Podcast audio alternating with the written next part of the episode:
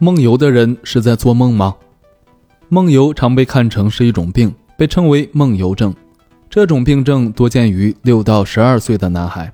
科学家通常把梦游定义为一种在睡眠过程中尚未清醒而起床，在室内或户外行走，或做一些简单活动的睡眠和清醒的混合状态，其持续时间从数分钟到半小时不等。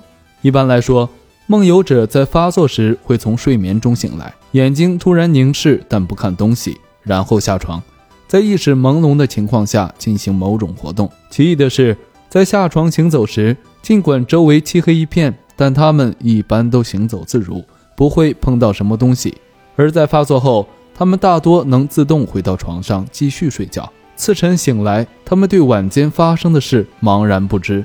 看到这里，有人就会问。梦游者是不是正在做梦，并根据梦里的情境在走动呢？可是科学研究发现，梦游与做梦并没有关系。根据脑电波的记录分析，梦游是在沉睡阶段，并非快速眼动睡眠阶段发生的事。在此阶段，人是不会做梦的。那他们究竟是在做什么呢？遗憾的是，关于梦游的原因众说纷纭，至今仍没有一个确切的答案。